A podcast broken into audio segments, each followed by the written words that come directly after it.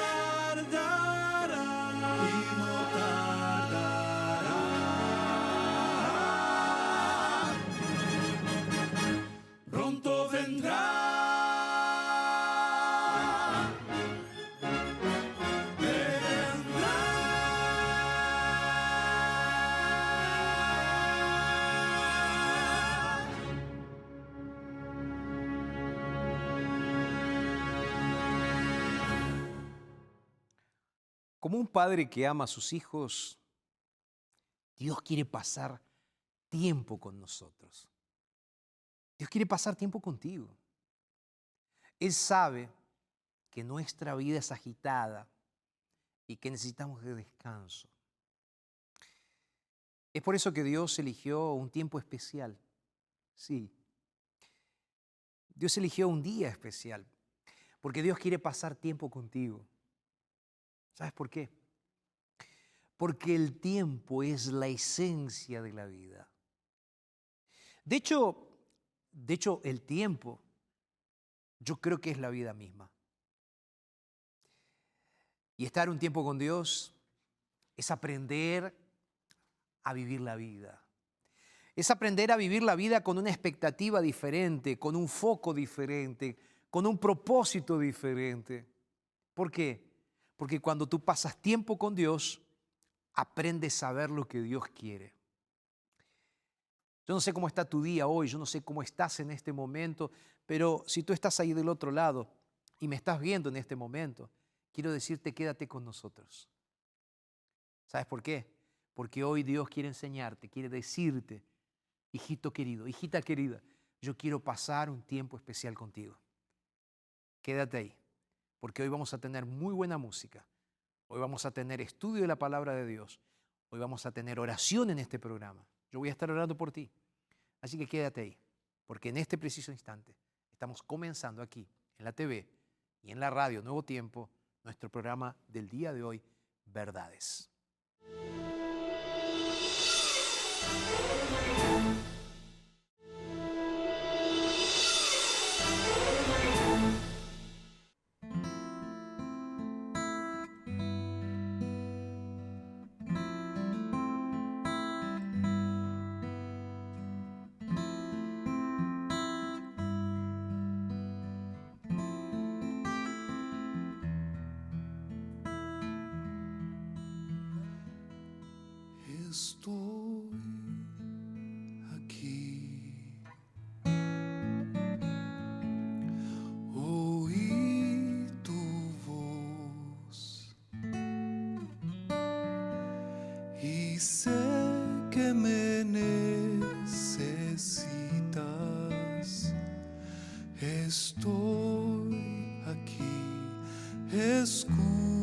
Escúchame empieza a creer en mí.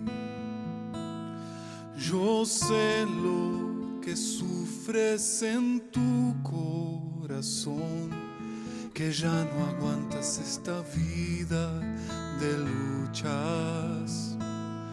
Es insoportable el peso que vine hasta aquí. Estoy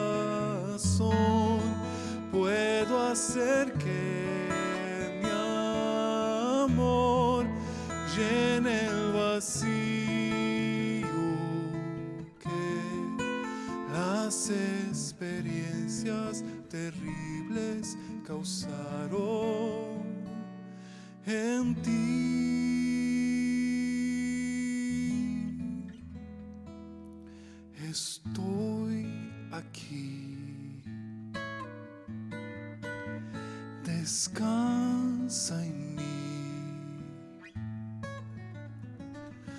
Escucha hoy mi voz y vive. Estoy aquí, sé fiel a mí, sé en quien te convertirás.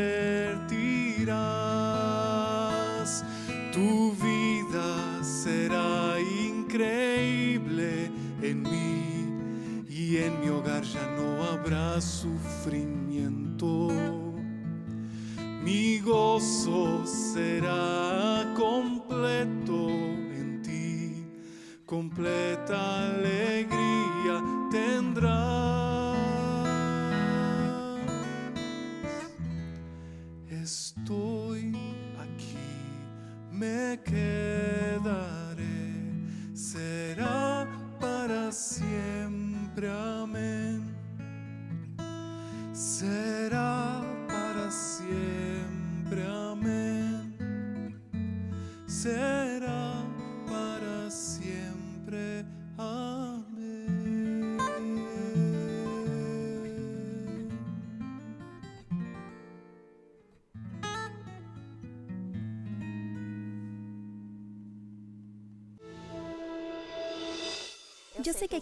Muchas mujeres inspiradoras. Cuando abro la palabra de Dios puedo verlo.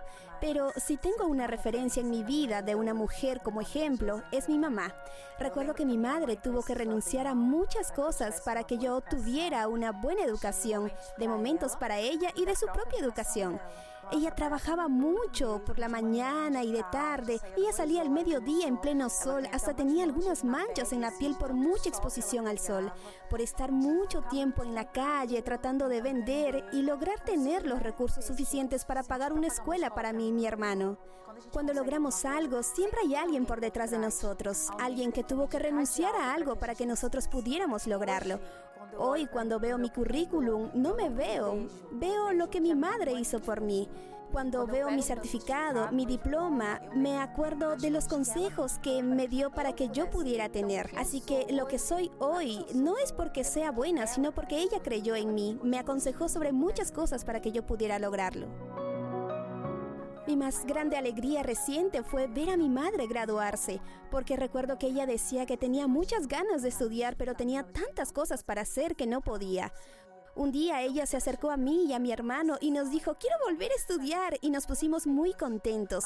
La inscribimos en una escuela y consiguió terminar la primaria y la secundaria.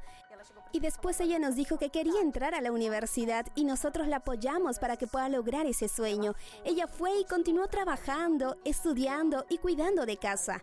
Ahí ella me mostró que tenía mucha fuerza. Cuando se graduó, dije, wow, cuando yo me gradué mi madre se realizó en mí y cuando la vi graduarse yo me realicé en ella. Mi madre es la tía Lucía. Ella trabajó mucho tiempo en un colegio con internado, así que tiene muchos sobrinos y sobrinas. Para mí siempre fue muy divertido ser el hijo de la tía Lucía.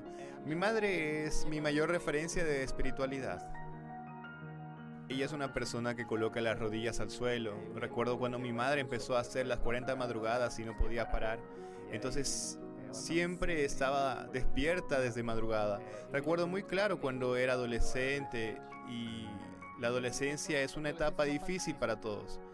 Y entonces cuando tenía un día difícil o algo así, a veces me despertaba en la madrugada y veía a mi madre orando de un lado de mi cama y eso me marcó mucho en mi infancia. Ella siempre reforzaba mucho la oración, siempre estaba con las rodillas en el suelo. Siempre que me despierto temprano y tengo ganas de tomar un vaso de agua, voy a la cocina y la veo en la sala estudiando su meditación. La sala de mi casa tiene muchos libros, que son los libros que mi madre lee en la madrugada. Ahí tiene el libro, la lección, su agendita de oración, todo. Y me encanta que cuando todavía no estoy despierto, ella está orando por las personas. Es lindo poder ver que a lo largo de la semana los libros cambian de lugar. Entonces pienso, mi madre pasó por aquí. Siempre es muy bonito ver eso, es muy inspirador. Me llena de orgullo por la persona que es, la gran mujer que es y también una gran madre, que no merezco, pero que estoy muy agradecido por tener.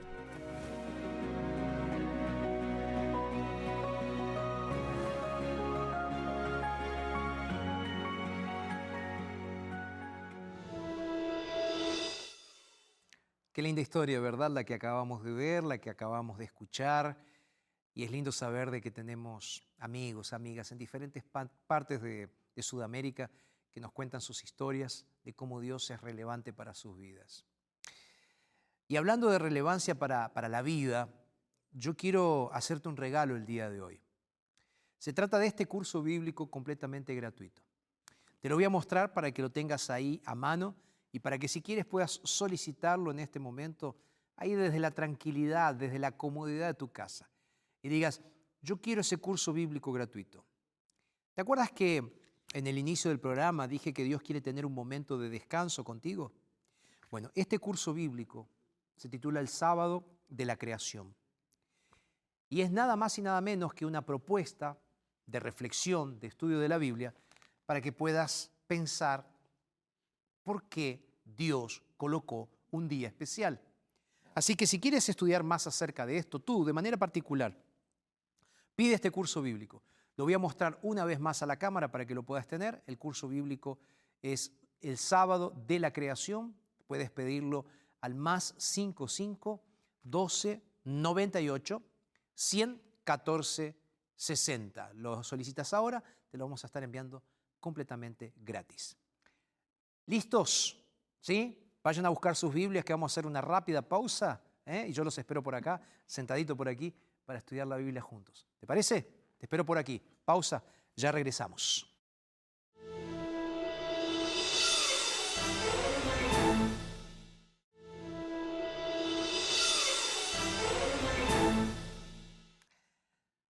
¿Estamos listos? Vamos entonces a la Biblia, ¿les parece? Mateo capítulo 5, verso 17. Pero antes de leer la Biblia, vamos a orar. Querido Dios, te agradecemos por este momento de reflexión y porque podemos abrir tu palabra. Bendícenos. Oramos en tu nombre. Amén, Señor. Amén. Mateo capítulo 5, verso 17 lo vamos a leer en un instante nada más, pero déjame contarte un poco de mí. Cuando era un niño, yo escuchaba hablar de Dios como si Él fuese alguien viejo, un viejito. Pero en realidad no un viejito bueno, sino un viejito con una gran balanza en la mano, pesando las cosas buenas y las cosas malas. Cada acción que yo cometía, sentía que Dios estaba pesando en balanza, haciendo un estudio de mi persona. Ahora, cuando comencé a estudiar la Biblia, comencé a darme cuenta de que las matemáticas de Dios son diferentes. En las matemáticas de Dios todo cambia de una forma muy extraña. ¿Quieres ver? Te pongo un ejemplo. En la matemática de Dios, la sangre de Cristo saldó todas nuestras deudas. No importa cuán millonaria haya sido nuestra deuda, la sangre de Jesús pagó nuestras deudas. Al mismo tiempo, Dios es quien rompe los paradigmas e introduce las nuevas matemáticas, por decirlo de alguna manera. La gracia. ¿Qué es la gracia? Es la bendición y la misericordia de Dios. Gracia se convierte en la palabra más sorprendente y al mismo tiempo, a mi modo de ver, ¿no? La más aterradora. ¿Por qué? Porque cuando nuestros pecados pesan mucho de un lado, solo una gota de sangre, sangre de Cristo del otro lado es suficiente para equilibrar esa balanza. El apóstol Pablo sintió lo mismo. Él era un religioso lleno de reglas, ¿sabes? Tratando de guardar la ley para agradar a Dios, pero llegó un momento en su vida que él descubrió que no tenía sentido guardar la ley para salvarse a sí mismo, porque la salvación solo se logra gratuitamente por la sangre de Cristo Jesús. Alguien dice amén. Yo digo amén. Pero Pablo también descubrió que Jesús no había despreciado la ley. Estoy hablando de la ley de Dios. Y que la ley tenía un lugar en la vida de aquellos que se convertían, que decidían entregarse a Dios. Entonces, cuando la pregunta es, ¿Jesús abolió la ley? Pastor, ¿qué es abolir? Cancelar. Entonces, repito la pregunta. Cuando Jesús, en algún momento Jesús canceló la ley, la respuesta la da el mismo Jesús. Mateo capítulo 5, verso 17. El texto bíblico dice así, no piensen que he venido a abolir la ley o los profetas. No he venido a abolir, sino que he venido a cumplir la ley. Entonces, si la pregunta es, ¿Jesús vino a abolir la ley? La respuesta es un rotundo no. Jesús no abolió la ley. Solo le mostró a los hombres qué lugar ocupa la ley de Dios. Eso es lo que Dios o lo que Jesús hizo cuando Él vino a esta tierra. ¿Sabes por qué digo esto? Porque realmente Jesús, Jesús guardó la ley. Él mostró cómo se debía cumplir la ley. Abolir la ley sería, voy a decirlo de otra manera, abolir la ley sería lo mismo que permitir que la gente mate, eh, robe, cometa adulterio y todas las otras cosas que la ley prohíbe o manda que sean hechas. ¿Tú crees que Jesús hubiese ido contra esa ley? De hecho, todas las religiones están de acuerdo en que no debemos transgredir ninguno de los nueve mandamientos de la ley de Dios. ¿Cómo así, pastor? Sí. La gran mayoría de las religiones está de acuerdo en nueve de los mandamientos que aparecen en Éxodo capítulo 20. El gran problema es que la ley de Dios no se compone de nueve mandamientos, sino de diez. Ahora, el único mandamiento que la mayoría de las religiones no acepta es el cuarto mandamiento de la ley de Dios que ordena guardar el sábado. Así que ahora nos queda otra pregunta. Si Jesús no abolió la ley, entonces, ¿qué debemos hacer con el sábado? ¿Se debe seguir guardando el sábado, el día de reposo? ¿Me permite Dios guardar los nueve mandamientos y simplemente no guardar el sábado? ¿Qué haría un día de observancia como el sábado? Es interesante que en la vida de Pablo la existencia de Dios era algo tan real, tan cierto que él mismo decía que no hay excusas para no creer en Dios. En Romanos capítulo 1, por ejemplo, él llega a decir que los atributos invisibles de Dios son eternos. El poder de Dios, su divinidad, él dice, son claramente reconocidos desde el principio del mundo. ¿Y cómo los percibimos? Los percibimos a través de las cosas que fueron creadas. ¿Te das cuenta cómo Pablo va poniendo esa línea de pensamiento entonces? Pero ¿sabes qué pasa? Lamentablemente los seres humanos niegan incluso la existencia de Dios.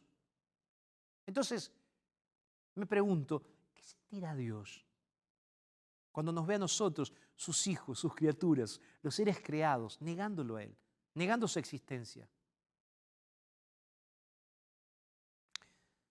Muchas veces inclusive sus propios hijos siguen tratando de poner la ciencia como prueba de que Dios no existe, pero no pueden. Por eso, sabes, el evolucionismo no se considera ciencia, sino teoría. Porque nada de lo que dicen los evolucionistas está científicamente comprobado. Todo lo que Dios creó cumple una función, tiene propósitos definidos. Yo quiero que pienses junto conmigo ahora, imagina la escena ese momento de la creación. Dios crea los elementos, el ambiente, las condiciones de vida. Él crea cada detalle, todo. Y todo tiene un sentido y un propósito definido. Él crea los animales que tienen vida, pueden respirar, pueden moverse, tienen instinto, buscan comida, se refrescan, toman agua. Ahora bien, entonces después vemos a Dios creando al ser humano. Y el texto bíblico que nos dice en Génesis que el ser humano fue creado a imagen de Dios, varón y hembra. Interesante, ¿verdad?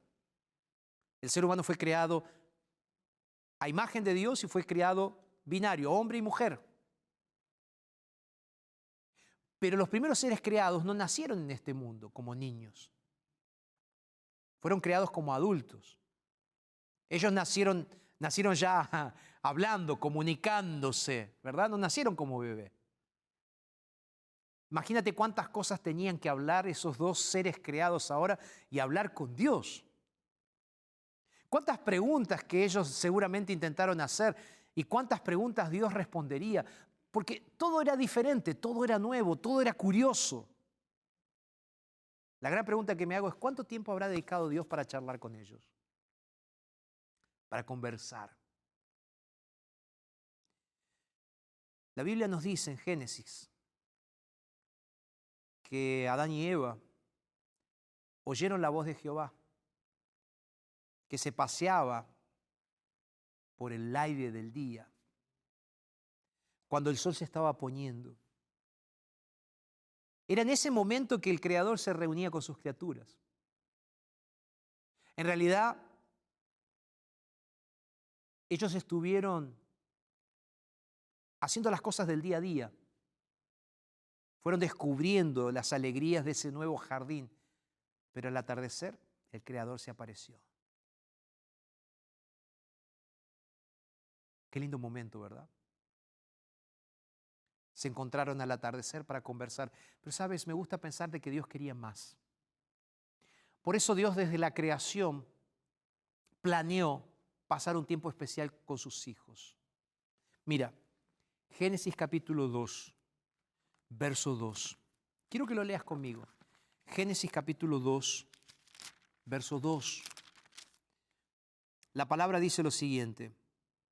El séptimo día concluyó Dios la obra que hizo y reposó el séptimo día de todo cuanto había hecho. Entonces, dice el verso 3, bendijo Dios el séptimo día y lo santificó, porque en él reposó de toda la obra que había sido creada. La Biblia declara que el Señor creó todo en seis días y que en el séptimo día descansó. Y ahí viene una pregunta. ¿Dios se cansa? ¿Se puede cansar Dios? La Biblia nos da la respuesta. En el libro de Isaías, el capítulo 40, el verso 28, dice, ustedes no saben que Dios, el eterno, el Señor, el Creador, no se cansa ni se desgasta. Entonces, si la pregunta es, ¿Dios se cansa? La respuesta es no. Dios no se cansó. Entonces, ¿por qué Dios descansó? ¿Por qué Dios tenía que descansar de su trabajo del séptimo día? ¿Por qué? Te lo voy a explicar de esta manera. Como un padre que ama a sus hijos, Dios quería pasar un tiempo con sus hijos y también, también Él sabía, porque Dios todo lo sabe, que en el futuro el ser humano correría atrás de las cosas y no tendría tiempo para descansar. Entonces Dios se voy a colocar un día para que yo tenga un encuentro con ellos, pero para que ellos descansen. Dios creó el sábado porque Dios quería pasar tiempo con sus hijos. Porque repito, el tiempo es la esencia de la vida. La vida, como ya lo dije en el inicio, el tiempo es la vida misma. ¿Quieres decirle a tu hijo de cuatro años que lo amas? Dedica un tiempo para jugar con él. En lugar de decirle te amo, demuéstrale ese amor jugando a la pelota con él, jugando a los cochecitos. ¿Quieres decirle a tu esposa que la amas? Dedícale tiempo. Solo ustedes dos. Caminen juntos. Tomen tiempo para escucharse, para conversar, para intercambiar ideas. Pasar tiempo juntos. Nadie puede entender una declaración de amor de alguien que, que pasa tanto tiempo fuera e incluso llega a ser un desconocido para la otra persona. No. El tiempo es el alimento para las relaciones. Es por esa razón que Dios dedicó, decidió dedicarnos a nosotros, sus hijos, lo más importante, el tiempo.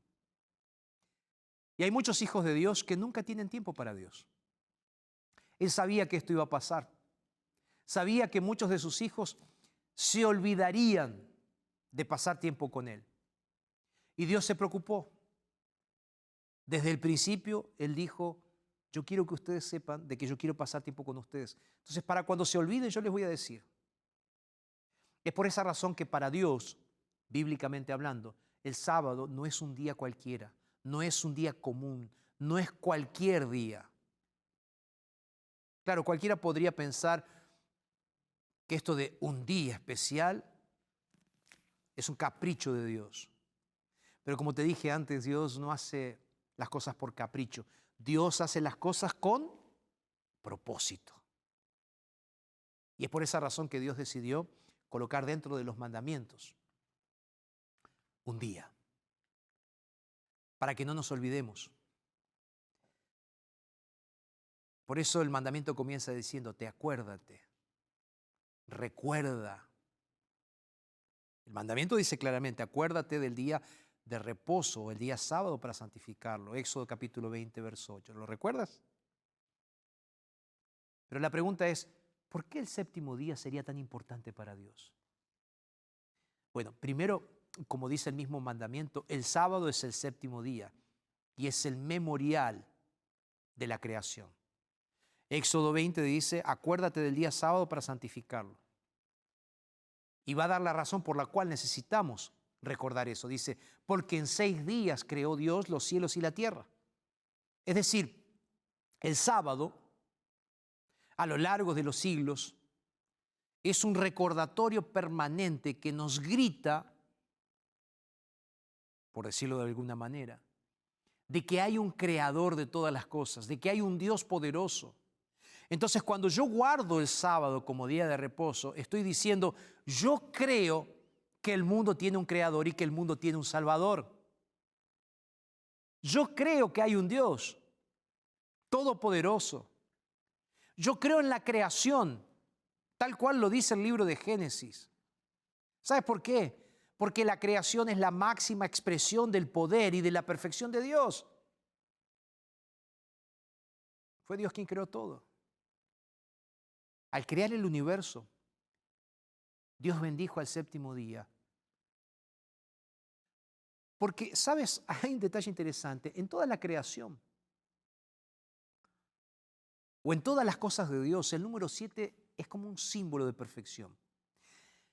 Como una firma, ¿sabes? Como una firma digital, como un sello, como una huella dactilar. En Éxodo 31 hay un texto bíblico que yo le he leído muchas veces aquí cuando hablamos acerca del sábado, porque recurrentemente aquí yo hablo acerca de este asunto. No es la primera vez que me estás escuchando hablar sobre esto. En Éxodo capítulo 31, Dios dice, voy a poner una señal entre mí y ustedes, entre yo y ustedes, dice Dios. Va a ser una señal para siempre, dice Dios. ¿Cuál es esa señal? El día de reposo. Es decir, Dios sabía que el hombre se desarrollaría en el conocimiento. Dios sabía que el ser humano buscaría conocimiento de las ciencias y de la naturaleza. Dios sabía que el ser humano se iba a interiorizar en su creación, en, aquello que Dios había creado. Entonces, cada vez que el ser humano estudia la naturaleza, cada vez que nosotros estudiamos la naturaleza, encontramos el número 7 como una firma de Dios. Es como que el 7 nos recuerda de que Dios creó todo perfecto y que Él es el creador perfecto. ¿Quieres hacer un viaje conmigo, un viaje de conocimiento conmigo? para que te muestre esto que estoy diciendo? Bueno, vamos a empezar entonces. Esa firma digital de Dios, ese siete, el sello de Dios. Mira, primero, al crear el universo Dios usó una especie, podríamos decir, de ladrillo, ¿verdad? Eh, claro, como, como las casas, ¿sabes? Va ladrillo a ladrillo. Dios usó como un pequeño ladrillo llamado átomo. Es interesante que cuando estudiamos el átomo nos damos cuenta que la estructura del átomo está totalmente ligada a la creación en siete días. ¿Por qué? Porque el átomo mismo, aquel pequeño ladrillo del universo, tiene una estructura formada en siete capas que tienen nombres de letras. Googlealo ahí. Estructura formada por siete capas, átomos. Coloca. Pero el universo no está hecho solo de átomos. Porque así, si así fuera, todo sería solo oscuridad. Ahora es interesante, como la solución al problema de la oscuridad, Dios dijo, hágase la luz. Y allí estaba la luz, Génesis capítulo 1, verso 3. Ahora, al crear la luz, Dios también creó la claridad, el calor, los colores. Y creó todo perfecto y completo. Ahora bien, hablando del 7, ¿sabías que la luz que Dios creó está compuesta por siete colores monocromáticos? Los siete colores permiten infinitas variaciones maravillosas, pero la base son siete. Y Dios creó todo a partir de qué cosa? La palabra, el sonido. ¿Me va siguiendo? La propia voz de Dios suena como si fuese música. Mientras Dios creaba, dice Job capítulo 38, los ángeles cantaban. ¿Te acuerdas aquel texto bíblico que dice, ¿dónde estabas tú cuando fundé la tierra? Cuando las estrellas de arriba, el alba, alababan y todos los hijos se regocijaban. ¿Te acuerdas? Está diciendo ahí que los ángeles estaban cantando felices. Mis queridos, sí, los ángeles cantaron en el momento de la creación. Porque lo más noble del sonido es la música. La música fue creada por Dios. Ahora, fíjate qué interesante, ¿no? Cuando, cuando estudiamos esto es fantástico, mira.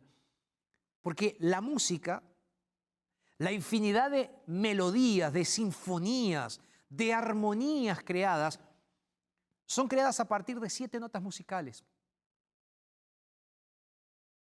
¿Me vas siguiendo? Entonces, fíjate, solo haciendo un repaso rápido. Cuando Dios crea el universo, el átomo es la base, tiene siete capas. Cuando Dios crea la luz, la luz tiene los colores, siete colores básicos. Cuando Dios crea, usa la voz, el sonido, la base para la música, siete notas musicales. Cuando nosotros vamos al libro de Génesis capítulo 1, verso 1, ya lo dije varias veces, dice en el principio creó Dios los cielos y la tierra. Ahora, al mismo tiempo dice en el verso 2 que la tierra estaba desordenada y completamente vacía y estaba cubierta de tinieblas. Pero dice el texto bíblico que el Espíritu de Dios se movía sobre la faz de las aguas. Déjame decirte algo que es importante. Este texto, tú lo sabes, lo hemos dicho en otros momentos, fue escrito en la lengua hebrea, original hebrea, como todo el Antiguo Testamento. Fue escrito en hebreo. Y en hebreo, el primer verso que describe a Dios y la creación, agárrate y siéntate bien ahí porque esto es importante, vamos. El primer texto de la Biblia que presenta a Dios y a la creación tiene en hebreo siete palabras. Y en el hebreo el segundo versículo tiene 14 palabras. 7 más 7, 14. O sea, el relato de la creación se presenta en siete partes, es decir, siete días. ¿Recuerdas lo que te decía? ¿no? El primer versículo de la Biblia en hebreo tiene siete letras, el segundo, 14. Y lo que presenta el primer capítulo son siete, siete días. Así que mira, incluso nuestra mente fue estructurada en base a la perfección de la mente de Dios. Como Dios creó la tierra, ejerció la perfección creativa. ¿Sabes qué? ¿Sabes ese estudio que te haces cuando tú vas a la clínica, al hospital, al médico? El electroencefalograma. Bueno, se hace con un dispositivo que se utiliza para medir las ondas cerebrales. Entonces, el electroencefalograma lo que hace es evaluar el correcto funcionamiento de las ondas cerebrales. ¿Ok? El funcionamiento del cerebro. Al poco tiempo de la creación del electroencefalograma, surgió la curiosidad de saber cuál sería la medida de las ondas cerebrales cuando nuestro cerebro está creando alguna cosa, es decir, cuando estamos ejerciendo la creatividad, haciendo, escribiendo música, creando algún, algún dibujo, algo que, que requiera creación. Entonces comenzaron a hacer estudios. ¿Sabes qué fue lo interesante? Al realizar estos exámenes, vieron que mientras un ser humano no está creando, la onda delta varía entre 0 CPS, ciclos por segundo, hasta 6.9, o sea, casi 7 lo más intrigante es que exactamente cuando empezamos un proceso creativo, las ondas empiezan a marcar 7 CPS entre 7 y 14. La pregunta es, ¿será coincidencia que estos números sean exactamente los números de la palabra de los dos primeros versículos de la Biblia? No puede ser, ¿verdad? En el lugar donde se relata el acto creador de Dios. Mis queridos, el siete es el fundamento de la creación de Dios. Es por esa razón que si Dios aboliera el sábado como el séptimo día de la creación, estaría destruyendo el fundamento de la creación misma. ¿Y todo por qué? Porque Dios quiere que recuerdes que Él es el creador. Ahora, una pregunta, y quiero que sea respondida con sinceridad porque se basa en algunas conclusiones que venimos sacando hasta aquí. Todas las religiones cristianas están de acuerdo en que no podemos robar, matar, cometer adulterio y que no podemos quebrantar ninguno de los nueve mandamientos de la ley de Dios. Pero todas las religiones, o la gran mayoría, se olvidan del sábado. Entonces viene la pregunta. ¿Será que Dios acepta que guardemos nueve de los diez mandamientos? ¿Qué me dices? La respuesta está en el libro de Santiago, en el Nuevo Testamento. Mira lo que dice Santiago capítulo 2, verso 10. El texto bíblico dice lo siguiente. Porque cualquiera que guarde toda la ley pero ofende en un punto, se hace culpable de todos. Lo voy a leer de nuevo. Dice el texto bíblico, porque cualquiera que guarde toda la ley, pero ofenda en un punto, se hace culpable de todos. La matemática de Dios es diferente de la nuestra y la matemática de Dios nos desafía. Para la matemática humana, 10 menos 1 es 9. Para la matemática de Dios, 10 menos 1 0. En otras palabras, cuando nosotros no observamos uno de los 10 mandamientos, es como si no observáramos ninguno. Entonces tú podrías pensar, bueno, la ley es bastante lógica. Puedo entender que Dios dijo no matarás. Después de todo, nadie debería ir andando por la vida quitándole la vida a los demás, ¿verdad?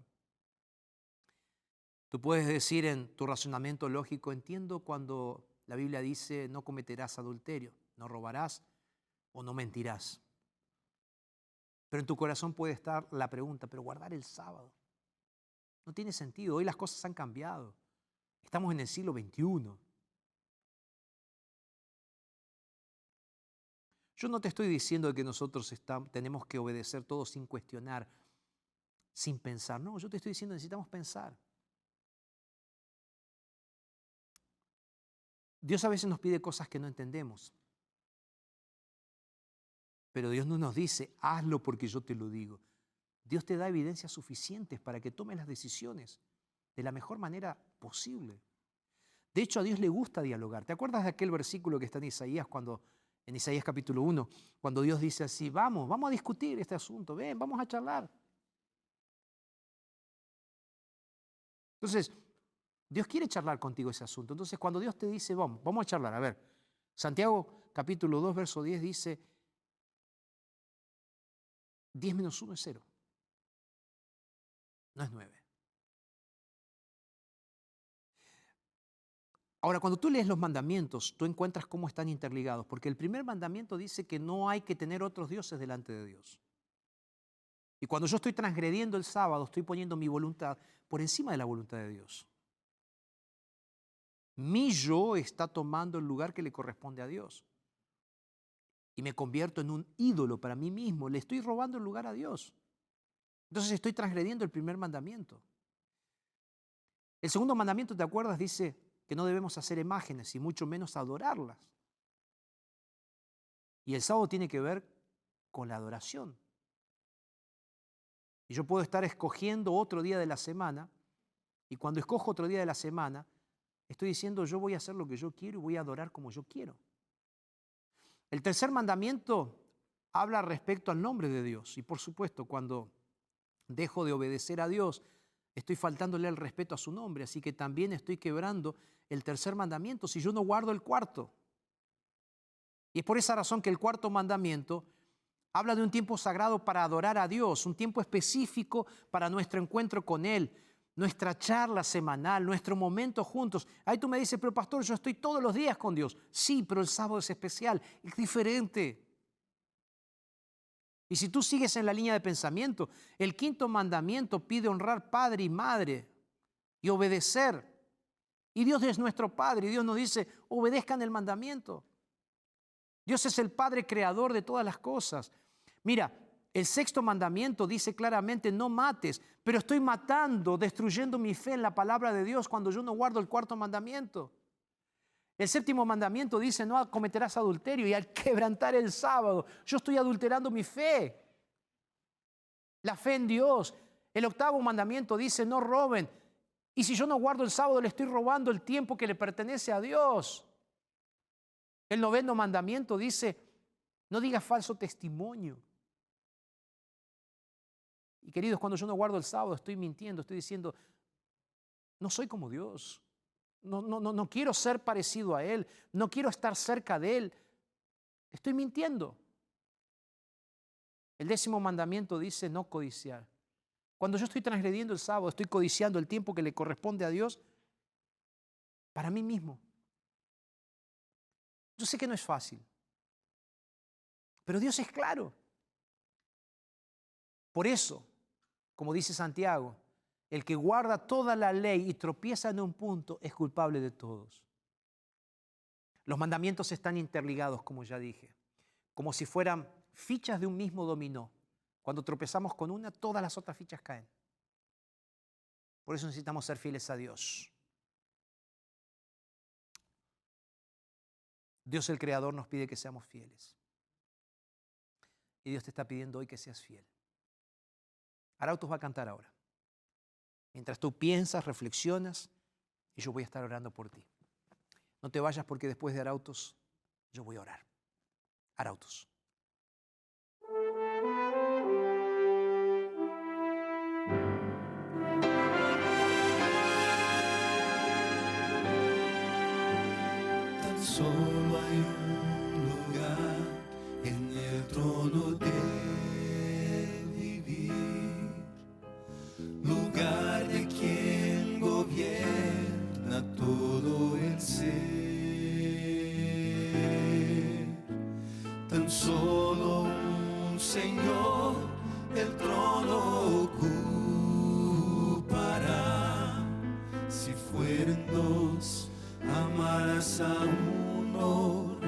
Rechazando al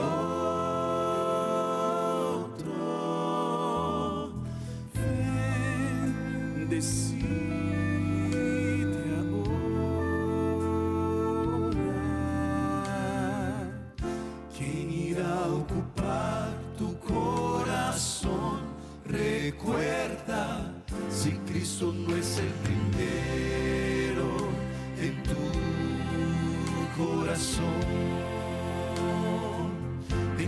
ya no es nada, es solo una falsa ilusión. Pero si es el primero, si es tu compañero, motivo de tu existir, irás a vivir, irás a reír, irás a vencer.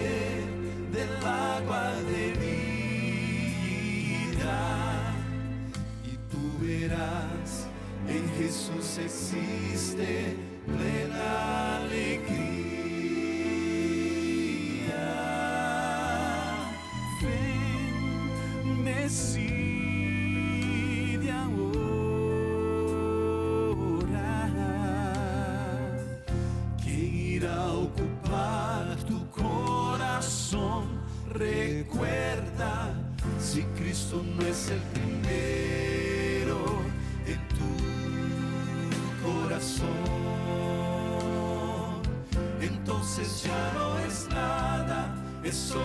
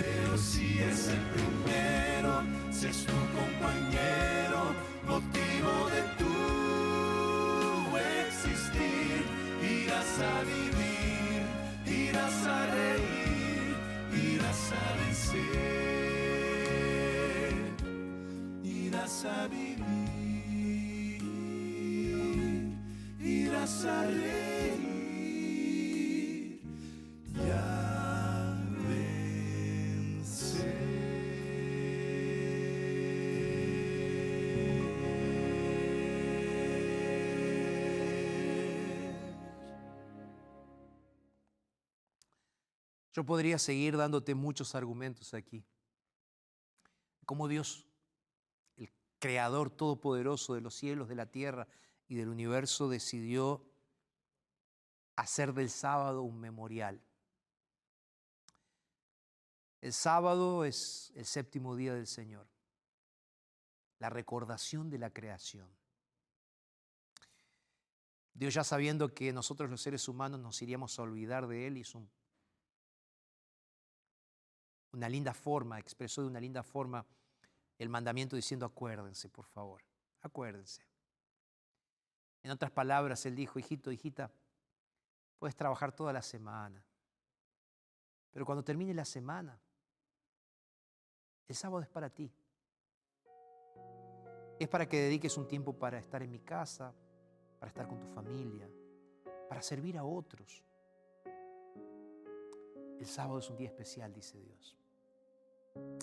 Y Dios también te dijo a través de este mensaje el día de hoy, en el sábado te doy evidencias de que la huella de mi creación está presente. Está allí para que no te olvides que tú eres mi hijo y que yo soy tu padre. Dios te dice hoy, hijito querido, hijita querida, cuando tú paras todo el sábado estás diciendo yo creo en ese Dios.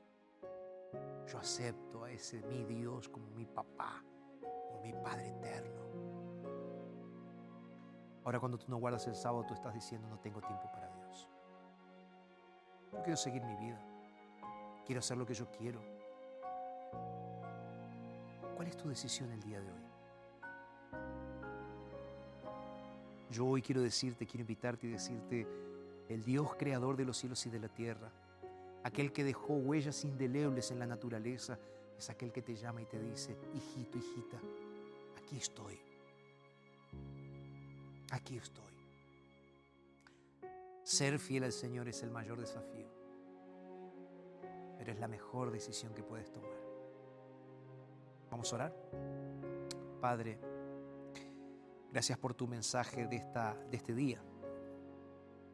Y gracias por hacernos recordar que realmente estamos en esta tierra para ver las huellas de la creación en cada detalle de tu creación. Pero a través del sábado ver la perfección de tu palabra y de tus deseos expresados para nuestra vida. Ayúdanos a ser fieles. Oramos en el nombre de Jesús. Amén. Que Dios te bendiga grandemente, ¿sabes? Y recuerda, no lo dice Jorge, lo dice Dios en su palabra. Entonces, es verdad. Un abrazo y hasta la próxima.